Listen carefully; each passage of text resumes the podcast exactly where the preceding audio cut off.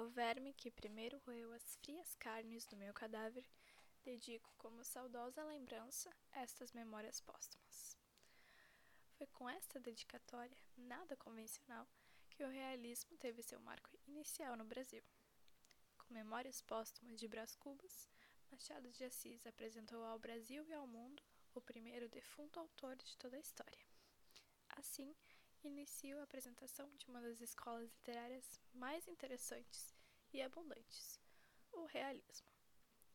Essa corrente literária teve seu início no ano de 1857, com a publicação de Madame Bovary, obra do escritor Gustave Flaubert, na França. Nesse mesmo ano, morreu Augusto Comte, fundador do positivismo, uma corrente filosófica que teve grande influência nas obras realistas. O realismo surge na Segunda Revolução Industrial, um processo que vinha modificando a sociedade em diversos pontos. Este movimento trouxe uma massiva urbanização, um desenvolvimento acirrado do capitalismo, diversos avanços tecnológicos e, claro, a exposição de vários problemas sociais, como a desigualdade. De mesma forma, neste contexto ambientava-se correntes como o evolucionismo, o socialismo e o positivismo, de forma que era pregado uma valorização da ciência e da razão. Entre suas diversas características, vemos que o realismo é, em síntese, uma oposição à literatura anterior, o romantismo.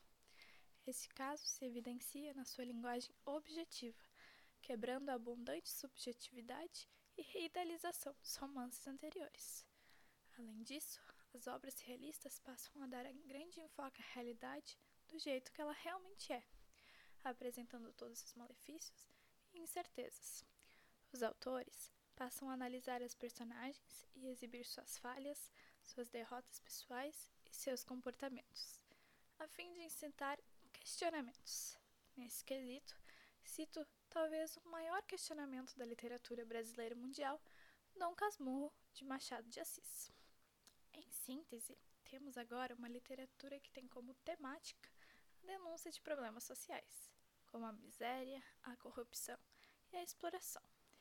Ela expõe críticas às instituições e à sociedade, sobretudo à elite, e demonstra uma ampla valorização do conhecimento científico.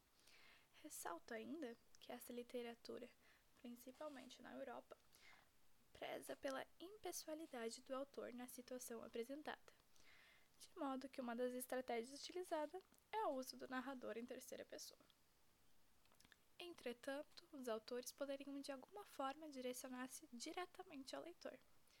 Esse tipo de abordagem era utilizada por Assis. Entre os autores dessa escola literária, cito Antero de Quental, autor de Odes Modernas, primeira obra poética do realismo português.